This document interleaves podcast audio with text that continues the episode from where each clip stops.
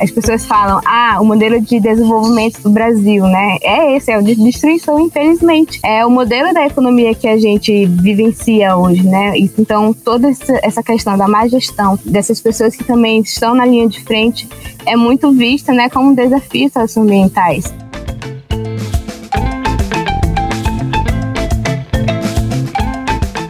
Você sabe o que é o pacote da destruição e o risco que ele apresenta para o meio ambiente? Está em tramitação no Congresso Nacional um conjunto de projetos de leis que possuem impactos irreversíveis em diversos biomas brasileiros. Os crimes ambientais propostos nesses projetos envolvem flexibilização do licenciamento ambiental, uso de mais agrotóxicos, grilagem e mineração em terras indígenas. No episódio de hoje, vamos falar sobre o atual contexto socioambiental e seus impactos na fauna, flora, no clima, nos povos indígenas e na população como um todo. Então aumenta o som que o podcast Hora do Planeta está só começando. WWF Brasil apresenta o podcast Hora do Planeta com Alice Patachó. Olá, tudo bem? Eu sou Alice Patachó, comunicadora, ativista indígena e apresentadora do podcast Hora do Planeta. Seja bem-vinda, bem-vindo e bem-vinde ao quarto episódio deste podcast. Aqui a gente vai continuar a conversa iniciada na Hora do Planeta 2022 e tratar de temas importantes da pauta ambiental e da agenda climática. Neste episódio, nós vamos falar sobre o atual contexto socioambiental. Quais os principais desafios que o campo socioambiental enfrenta no cenário atual? E hoje, quem vai me acompanhar nesse papo é a jovem ativista Val Munduruku. É um prazer enorme ter você aqui com a gente. Muito obrigada por participar do podcast, Val. Obrigada, Alice. Prazer é todo meu. Muito obrigada pelo convite de estar debatendo pautas tão urgentes pra gente, né? Eu acho demais que a sua história, a sua luta traz muito do tema que a gente vai tratar aqui como um todo, né? Que enfrenta, né? Que bate de frente com a, os pacotes de destruição e principalmente o garimpo, né? É, ilegal dentro desses espaços, é uma luta muito firme, né? Você pode falar um pouco sobre ela? Sim, Alice, a gente vem enfrentando, né, principalmente nesse governo atual, retrocessos que estão vistos né, é, em frente a essa meia, é, esse meio da questão da pauta de justiça climática, crise climática e da questão ambiental. E quem está mais sendo afetado, como tu disse, né, somos nós que vivemos dentro desses territórios, no qual todos os dias estão sendo invadidos, principalmente por questão dos garimpos ilegais, né? É, que é uma área que, que eu vivo, né, atualmente, onde tem bastante conflitos por interesses de, de, várias partes, na verdade, tanto do governo quanto das empresas, influencia diretamente na nossa vivência relacionada a alguns parentes que acabam é, indo para esse lado, né, também, é, fazendo com que o, o que fica para nós é só o, o estrago, né, falar as palavras bem claras. Tudo que fica é a devastação dos nossos territórios, nos nossos garapés estão sendo bastante afetados, né, porque é aonde a, o trabalho do garimpo está é, tá bem concentrado nessas regiões. E aí influencia diretamente no nosso rio Tapajós, né, que é um, um dos maiores rios, e é da onde a gente depende muito, né? É, quem vive nas margens do rio Tapajós, é, indígenas e não indígenas, né, tem esse contato, essa relação direta com o rio e acabam sofrendo esses impactos, né? É, através dessa ganância do homem é, não indígena que vem colocando para dentro dos territórios, sobretudo nos territórios é, Munduruku, Yanomami, Caiapó, né, que são os principais que vêm sofrendo com essa devastação toda. A gente sabe que existe um, uma grande organização acerca disso, né, para aprovar o pacote da destruição. A gente sabe que o governo pressiona e tem favorecido para que isso seja, de fato, uma urgência dentro dessas votações, né, desses conjuntos. Trazem retrocesso no campo socioambiental. E eu queria saber, assim, um pouco como isso influencia no nosso dia a dia, né? Quais são os impactos reais quando essas PLs são aprovadas. O pacote de destruição ele está aí, né? E a gente vem lutando contra essa, esse, todo esse pacote, porque a gente sabe é, povos indígenas, povos tradicionais, que isso é para atender é, interesses de pessoas que não têm nenhuma relação, principalmente com o território, principalmente com a terra, né? Não é a mesma relação que nós, povos tradicionais, temos é, em respeito a, a nossas florestas, nossos rios.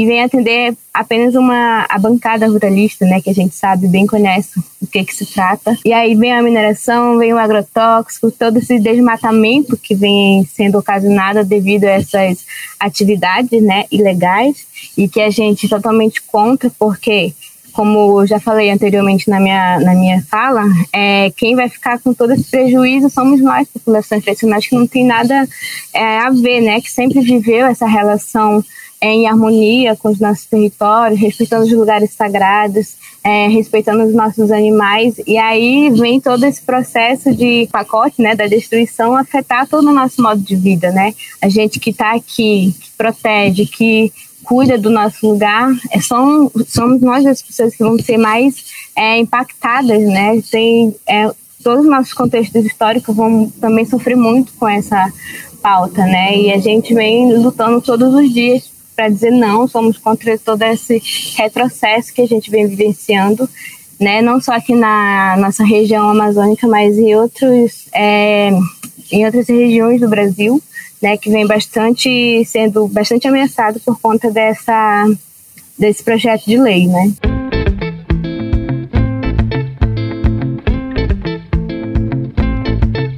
Fique agora com o Minuto do Planeta, um espaço dentro do podcast para se informar mais sobre o tema.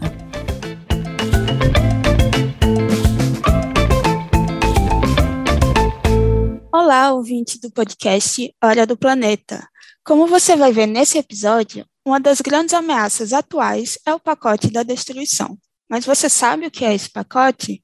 Me chamo Gisele Cavalcante, faço parte do WWF Brasil e vou te contar mais sobre isso.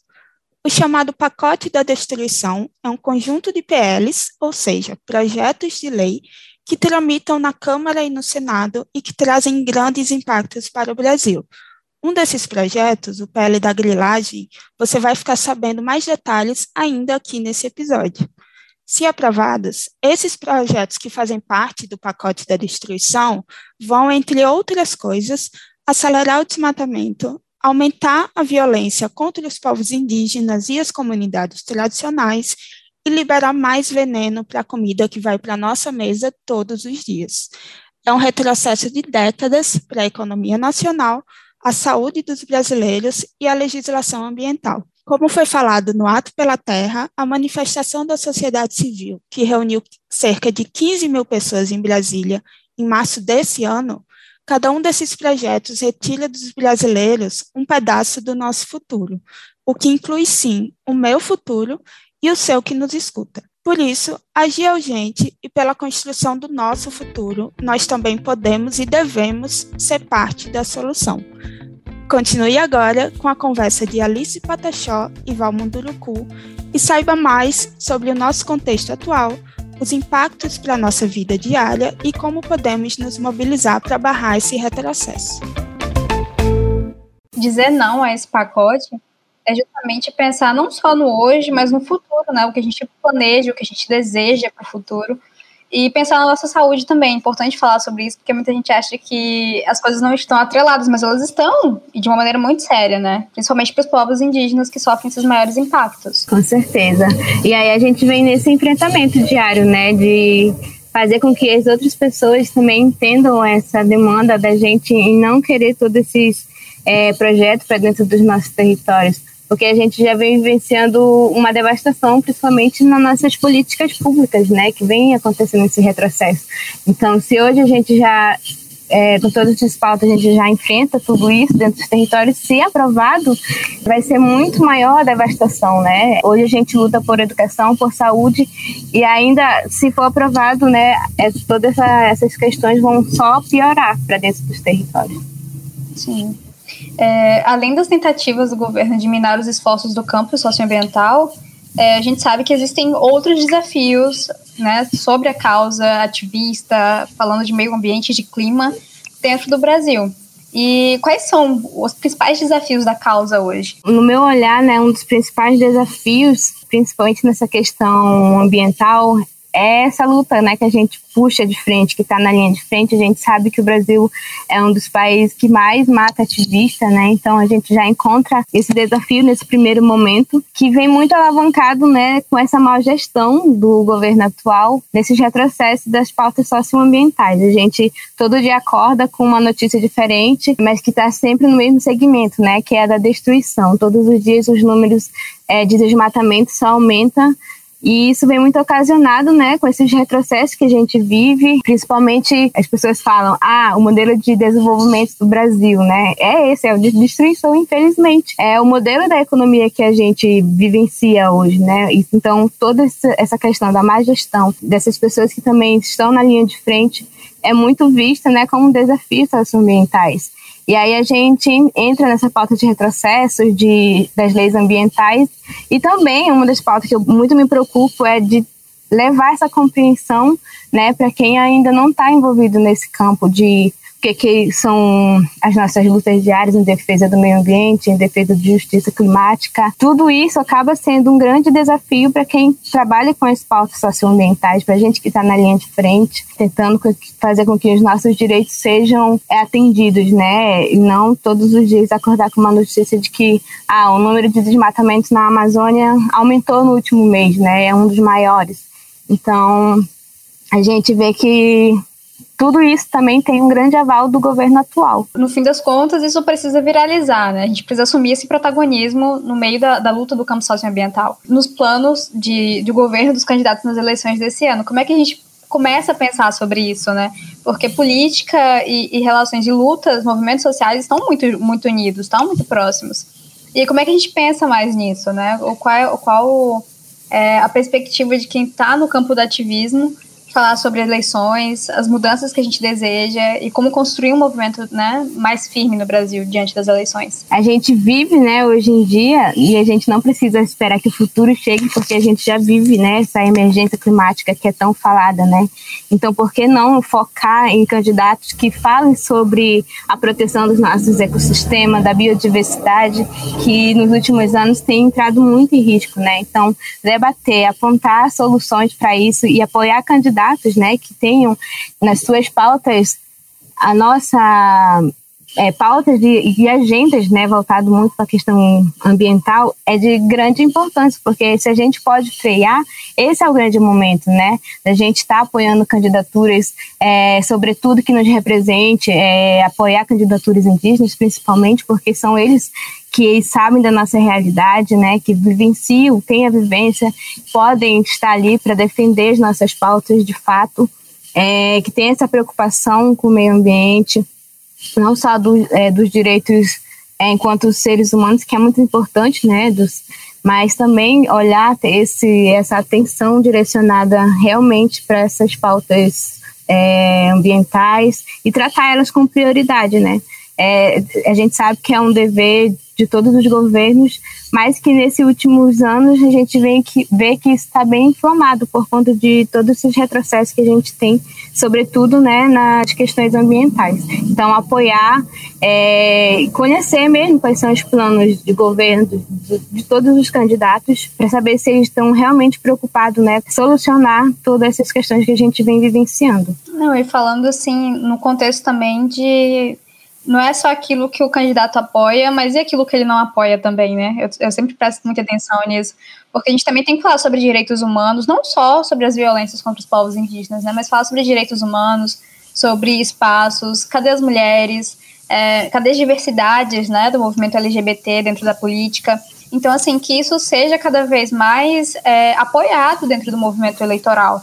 A gente precisa realmente de representatividade e falar sobre isso também é trazer um pouco dessa luta de outros, outros lugares, né, outros pontos de vista, de construção de futuro, eu diria isso. Sim, tendo é, várias visões né, de diferentes localidades, diferentes povos, é, contribui muito nisso que a gente chama né, da importância desse momento é, eleitoral e estar fazendo essa construção de uma sociedade mais atendida, mais justa, né?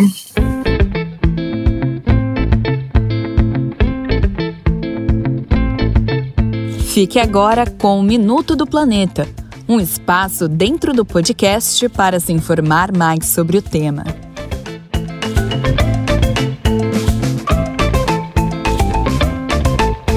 Olá, eu sou Brenda Brito, pesquisadora do Amazon, e eu queria contar para vocês sobre dois projetos de leis que estão tentando mudar as regras para regularização fundiária, ou seja, para emitir títulos de terra em ocupações de terra pública.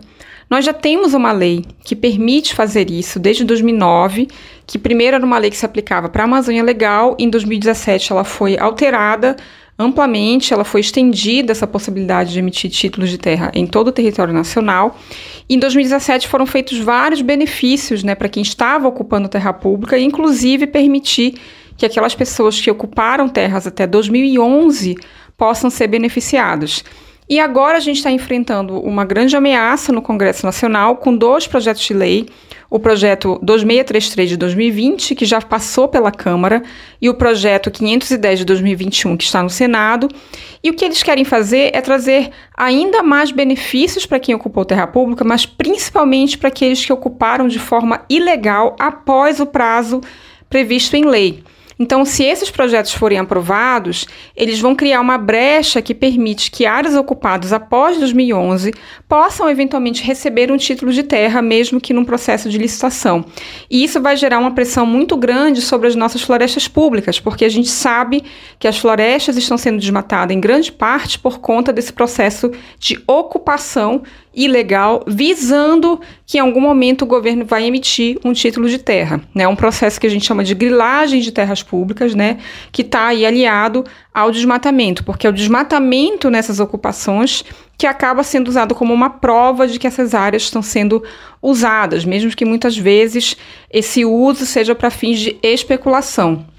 Então é importante que esses projetos não sejam aprovados e que a gente não flexibilize, não enfraqueça a, a nossa base legal é, para a regularização fundiária. A gente já consegue, com a lei existente, fazer uma justiça para aqueles que vieram há décadas para a Amazônia, por exemplo, e aguardam por esse título de terra, desde que essas áreas não estejam em conflito, e não há necessidade, especialmente é, no momento em que a gente precisa reduzir desmatamento, não há necessidade de alterar essa lei para emitir títulos, títulos de terra para quem continua ocupando ilegalmente a região.